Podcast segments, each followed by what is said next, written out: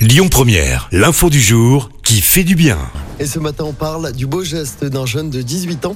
Il s'appelle Nathan, il vit en Alsace et le moins que l'on puisse dire, c'est qu'il est sensible à la cause animale. Ce jeune adulte vit désormais avec plus de 500 poissons, un triton et trois tortues.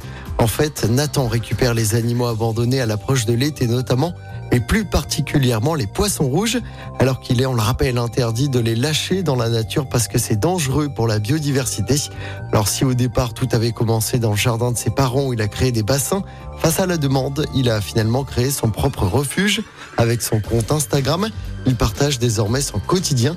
Il a désormais lancé une cagnotte pour aider à faire face aux frais du refuge. Écoutez votre radio Lyon Première en direct sur l'application Lyon Première, lyonpremière.fr et bien sûr à Lyon sur 90.2 FM et en DAB+. Lyon Première